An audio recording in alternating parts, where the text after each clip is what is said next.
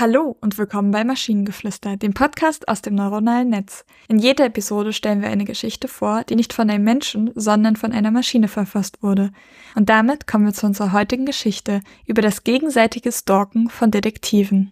Es war einmal ein Detektiv namens Arthur Goldbraun, ein alter Hase im Geschäft. Er war der stolze Besitzer eines honiggelben antiken Bentley, der kräftig nach Leder duftete und in den Straßen stets aufhorchen ließ. Eines Tages erhielt er einen anonymen Auftrag, den Einbruch in das himmelblaue Haus auf dem Ruby Hill zu verfolgen. Das ist die Heimat von Rosa Violetta, der berühmten grünäugigen Privatdetektivin. Arthur hatte schon oft in ihrer violetten Aura geschwelgt und konnte nun endlich ihre Welt vom Inneren erkunden. Er hatte seine grauen Zellen beansprucht und ihr heimlich einen rosafarbenen Brief mit einer falschen Drohung geschickt, um sie dazu zu verleiten, ihr eigenes Haus zu untersuchen. Während Rosa jedoch die schwarz-weißen Kacheln ihres Korridors studierte, wollte Arthur durch ihr purpurnes Gartentor, um die aktuellen Aktivitäten einzuschleusen. Schließlich, in dem orangen Schein der untergehenden Sonne, raschelte ein silbernes Blatt und weckte Rosas Aufmerksamkeit, die sofort Arthurs Tabakgeruch erkannte. Ihre roten Lippen kräuselten sich zu einem Lächeln, als sie das Gold ihres Namens im Brief entdeckte. Sein Zigarrenrauch hatte einen einzigartigen honiggelben Ton, den sie nie vergessen konnte. Rosa in ihrem königsblauen Kleid verließ ihr Haus und fuhr mit ihrem knallpinken Motorrad zum goldenen Pub, wo Arthur normalerweise seine Abende verbrachte. Mit ihrem olivgrünen Hut, unter dem ihre ebenholzschwarzen Haare verborgen waren, bemerkte sie ihn auf seinem honiggelben Bentley. Sie wechselte unauffällig ihre blutroten High Heels gegen bequeme weiße Sneakers aus und begann ihm zu folgen.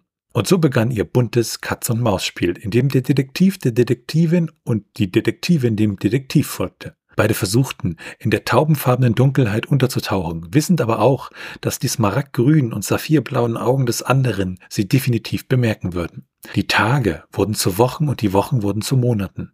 Sie lebten in ihrer regenbogenfarbenen Welt voller Heimlichkeiten und Schattenspiele, keiner von beiden bereit, den anderen zu entlarven.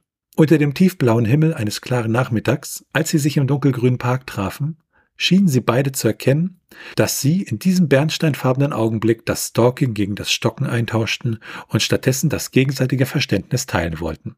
So endete das farbenfrohe Spiel zwischen dem goldenen Arthur und der violetten Rosa und sie fanden zusammen in einem einzigartigen Farbton der Liebe.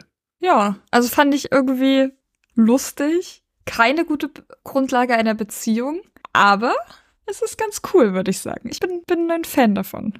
Ja, aber ich habe beim Lesen gedacht, wenn jetzt noch eine Farbe kommt, dann, dann, dann, ne? Es vor allen Dingen, die sind ja kunterbunt angezogen. Das kann gar nicht gut aussehen, weil einfach Rosa in ihrem königsblauen Kleid auf ihrem knallpinken Motorrad mit ihrem olivgrünen Hut, äh, Hut den eben schwarzen, ebenholzschwarzen Haaren und rote High Heels. Was ist das? Da würde, da würde doch jeder Modeberater durchdrehen. Ich glaube, Mode ist, ist, ist sehr subjektiv und wenn alle plötzlich anfangen würden, grüne Hüte zu tragen, dann wäre das plötzlich irgendwann völlig normal für alle, weißt du? Solange sie zwei Hüte tragen. Das natürlich. Und wenn ihr Ideen oder Stichwörter habt für eine Geschichte aus der Maschine, zum Beispiel über das Huhn, welches über die Straße ging, dann schreibt uns eure Ideen per E-Mail an info.tnsh.net oder über das Kontaktformular auf der Webseite. Bis zur nächsten Episode von Maschinengeflüster. Tschüssi. Bye bye.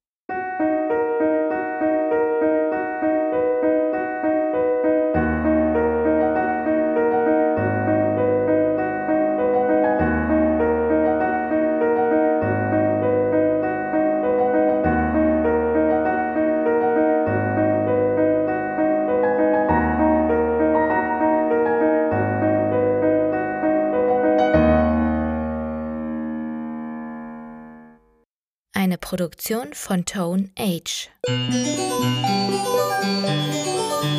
T1H.net